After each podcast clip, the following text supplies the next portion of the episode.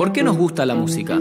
¿Qué es lo que nos atrapa y genera sensaciones? Todo esto que nos pasa, ¿tiene un nombre y una explicación? De interés general, destinado a músicos y amantes de la música. Una clase abierta sobre este atrapante y complejísimo juego que es la música. ¿Por qué nos gusta la música? Ariel Hernández nos arrima explicaciones.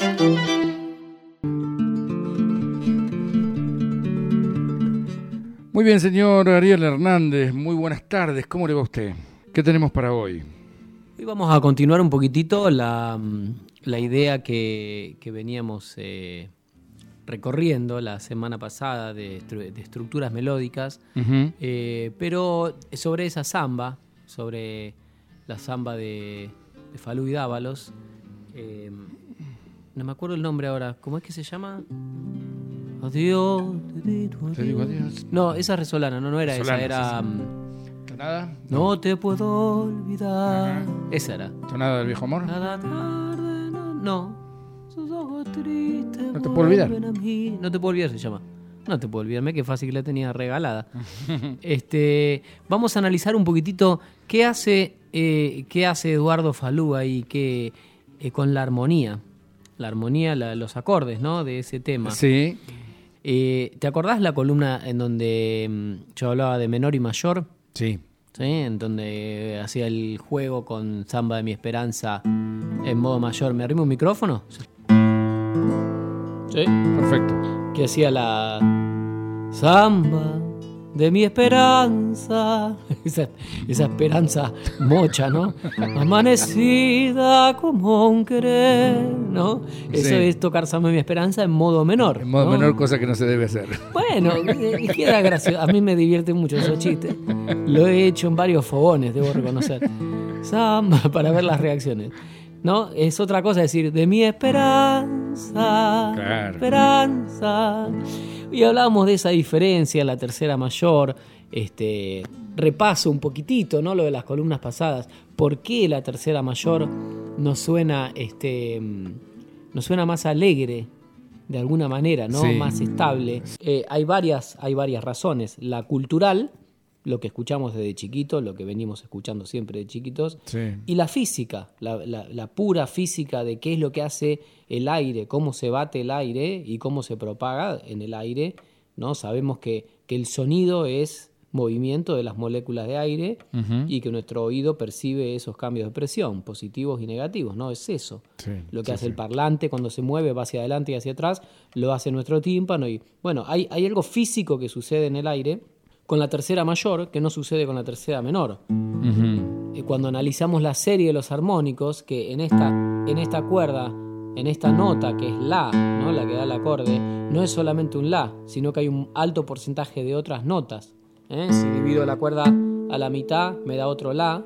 Si divido la cuerda en tres, me da un mi, que es la quinta justa, por eso los acordes con quinta justa son estables. Si lo divido en cuatro, es la mitad de dos, me vuelve a dar otro la. Y si lo divido Claro. en cinco, aparece la tercera mayor. Entonces, el acorde mayor es más estable con la serie de los armónicos, con la fundamental de esa nota la.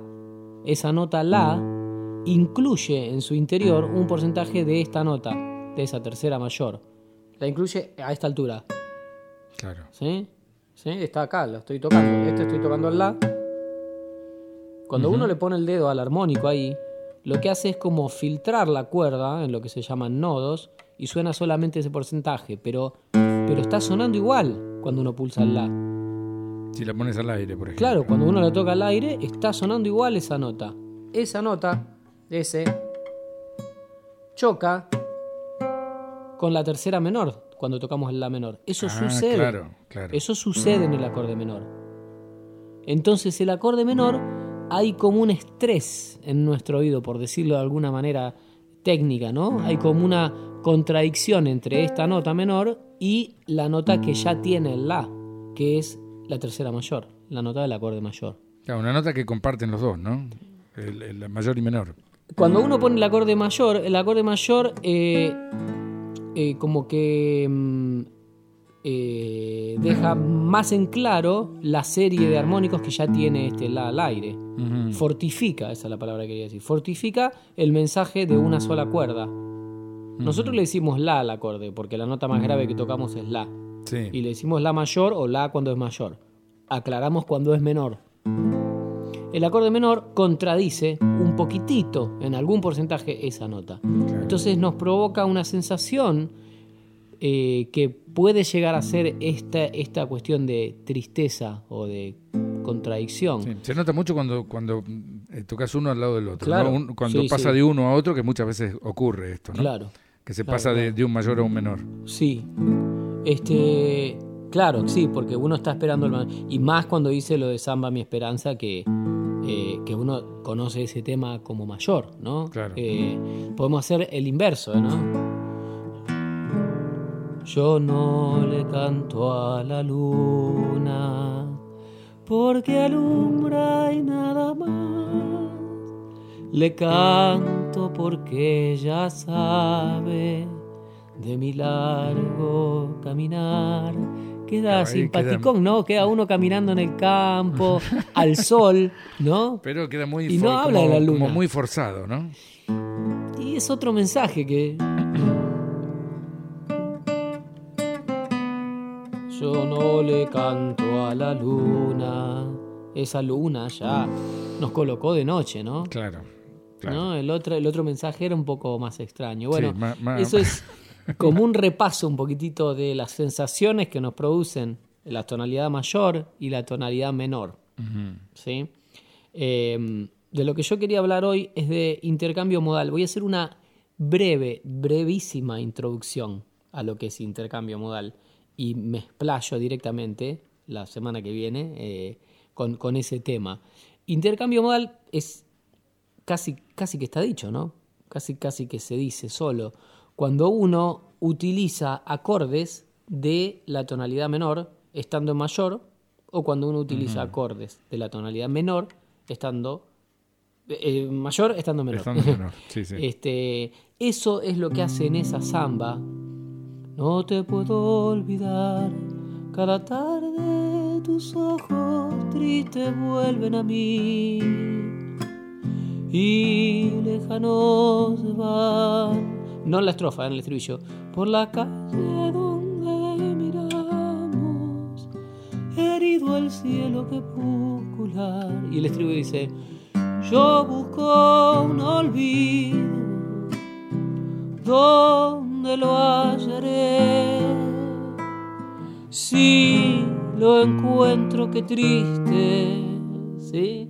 También analizamos segundo, quinto, primero, que es otra de las columnas. Sí, Pero sí. está yendo a mi bemol. Ay, con mi sombra me quedaré. Mi bemol, todo este movimiento, fa menor, son acordes de do menor. Ajá. Si lo encuentro, qué triste. Ay, con mi sombra me quedaré. ¿No? Ahí, está, ahí resolviendo mayor, en do menor. Si lo encuentro, qué triste, ay, con mi sombra me quedaré. ¿Sí? Él vuelve a la tonalidad mayor justo al final. Ay, con mi, ay, con mi sombra me quedaré. Entonces tiene Arriba, un doble do efecto. Volver al mayor y volver a la tonalidad principal. Ajá. Esta es la breve introducción, no se, no se preocupe alguien que no entendió a fondo lo, lo- lo que sucedió, lo, lo- lo explayo en la columna de la semana que viene, este, pero eso es lo que se llama intercambio modal, cuando uno utiliza. Tenemos siete acordes a disposición para empezar, ¿no? Hay más después, pero siete acordes de la tonalidad Do mayor y siete acordes de la tonalidad Do menor.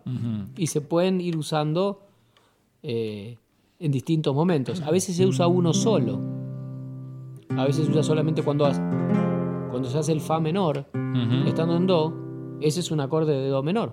Se usa mucho en la samba. ¿Sí? Hay otra samba que hace.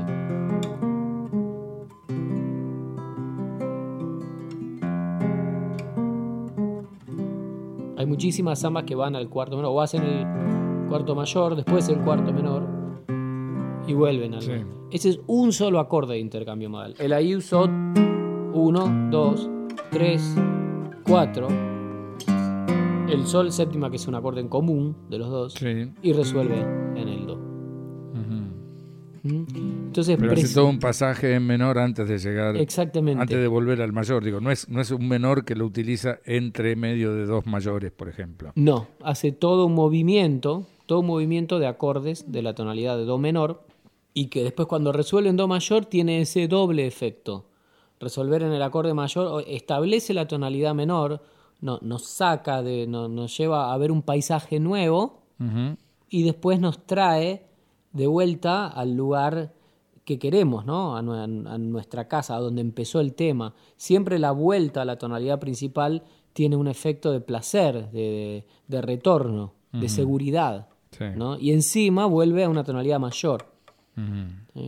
Eh, está- estamos analizando uno, uno de los compositores de las mejores zambas, como dice el libro de Juan Falú, de su sobrino, ¿no? Dice, Sí, claro. El de las mejores zambas.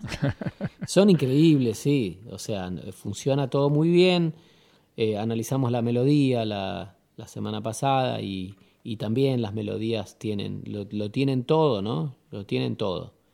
Eh, Y las mejores zambas y no, no por complejas, ¿no? no, Eh, justamente. Porque no. mm, eh, el- el- las melodías siempre son unas melodías muy dulces las que logra Falú, ¿no? Claro, cantables, recordables. sí, sí, sí, Por eso tienen todo. Eso, eso Porque te- también digo, el Cuchi tenía unas me- melodías muy complejas y bastante eh, particulares. ¿no? más Eh, difíciles de, más de difíciles, cantar, claro. sí. Sí. Y no por eso las hace más... eh, no, no, es que la complejidad no siempre es sinónimo de, de, algo, de algo placentero, ¿no? Al oído. O sea, el, el- el disfrute de, de, de- de nosotros hacia la música pasa por, por, muchísimos, eh, por muchísimos lugares y por, eh, por muchas situaciones, ¿no? Que, no, que no tienen que ver ni con lo complejo. Es más, yo quiero creer que tienen que ver con lo austero muchas veces, ¿no? Sí. Lo complejo, lo, lo- el, el- el- ni hablar el exceso de lo complejo nos, nos, eh, nos termina aburriendo, no lo podemos seguir, no... Sí, aturde un poco también, ¿no? Aturde ser, no, sí. no por volumen, sino aturde porque te, te- no, eh, es difícil estar atento a todo lo que está pasando, si son demasiadas cosas. Claro, y de- bueno, volvemos también a la situación en la, en la que uno escucha música, ¿no? Pero en el caso de las zambas de, de Falú y Dávalos, la letra también es tan importante Claro. que es un, es un, sería un error hacer una melodía que esté ahí como queriendo sobresalir todo el tiempo, ¿no? Me parece que hay una, hay una actitud en el, en el momento en que, en que Falú compone esas melodías, ¿no? Hay una actitud de hacer algo hermoso y algo que cuente la historia de la letra. Eh, sí, y que no sea más importante que la, que la letra, ¿no? Qué cosa difícil eso. Claro, ¿eh? Es muy difícil, co- co- componer es muy difícil, porque además nosotros la analizamos, creo que lo dije en un momento, ¿no? Uno analiza, analiza y parece decir, bueno, vos que te analizás todo, a ver qué haces vos. Y no, no, no tiene nada Claro. que ver. Claro. O sea, nada te garantiza este, que uno pueda analizar todos esos temas, componer unos temas así. Es como casi como la como hay que ponerse a llorar, porque uno No, lo puede es explicar que- todo, pero, pero no. Claro, bueno, pero uno lo puede explicar como, qué sé yo, como un crítico de cine, tampoco tiene que ser necesariamente un buen director de cine. Eh, No, Analiza no, lo que, lo que sí. hace otro. Por suerte yo siempre agarro cosas que me gustan. Las que no me gustan ni las analizo. claro. Bueno, pero, pero esta, no solo esta samba, sino eh, la obra de Falú es como para analizar una por una, ¿no? La Sí. verdad. Sí, sí, sí. Y, hay- y lo, y lo vamos a hacer porque hay mucho, hay mucho material. Y se reitera mucho en, en, en los, eh, eh, ¿cómo se llama? ¿Cómo, cómo, cómo se le dice a esto? Eh, cuando re- recurre a, a determinados modismos, no sé. a, lo- eh, a la- a la- los acordes. Sí, en cuanto la- a la melodía. ¿Se reitera Sí. mucho, Falú? Eh, bueno, justamente en la melodía no. La melodía, uno puede llegar a encontrar similitudes melódicas este, y que, que- hacen un poco al estilo de composición. Pero la idea justamente es no reiterarse en, en la melodía para, para que una samba, porque es lo que uno retiene. Los acordes, por supuesto, es imposible no repetirse en los acordes porque no hay tantos. Claro. No hay tanto movimiento posible.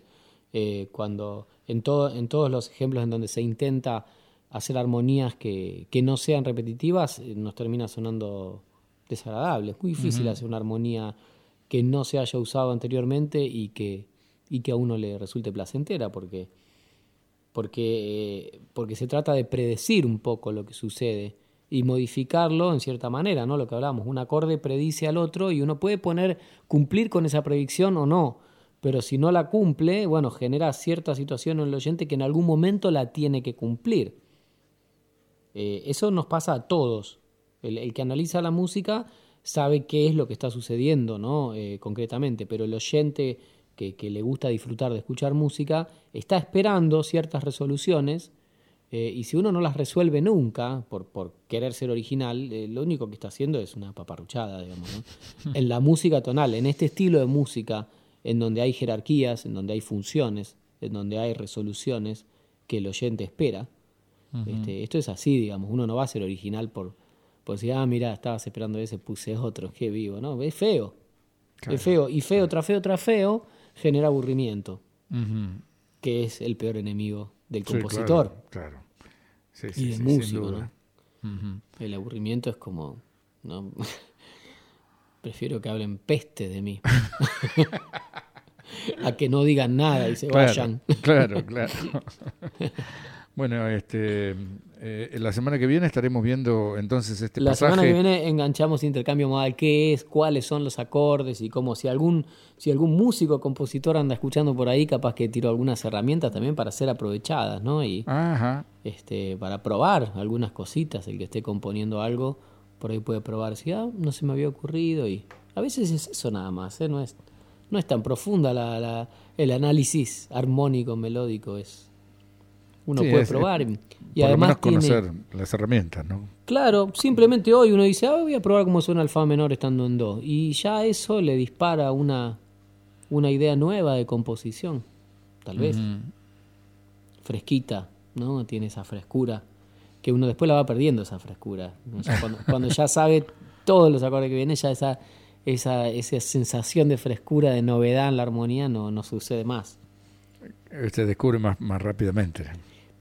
Sí, sí, Es, más difícil que, un acorde, que una armonía te, te genere una... Hay que buscar la generación por, por otros lados, ¿no? Que tal vez no tengan nada que ver con, los acordes ni con lo musical. Tiene que ver con las vivencias, con las historias, con los paisajes. Eh, llega un momento que ya los acordes en sí, esta, esto, estas funciones, estas... Eh, estas eh, em, jerarquías y todo eso ya no nos sorprende más. Hay muy pocos acordes que sorprendan, entonces eh, no, no sucede eso. Pero cuando uno está aprendiendo algo así, si uno está acostumbrado a componer con tres acordes y de golpe le pasaron dos o tres nuevos, esos dos o tres nuevos generan un impulso que hay que aprovecharlo. Claro, claro. Hay que sentarse a trabajar. Sí, es un, mundo nuevo, ¿no? Que se descubre. Sí. Una posibilidad nueva. Sí, sí, sí, sí, y es así como se, se se experimenta. Bueno, eh, gracias, profe. Gracias a vos, Gustavo. profesor Ariel Hernández sigue enseñándonos por qué nos gusta la música. ¿Por qué nos gusta la música? ¿Qué es lo que nos atrapa y genera sensaciones? Todo esto que nos pasa, ¿tiene un nombre y una explicación? De interés general, destinado a músicos y amantes de la música una clase abierta sobre este atrapante y complejísimo juego que es la música. ¿Por qué nos gusta la música? Ariel Hernández nos arrima explicaciones.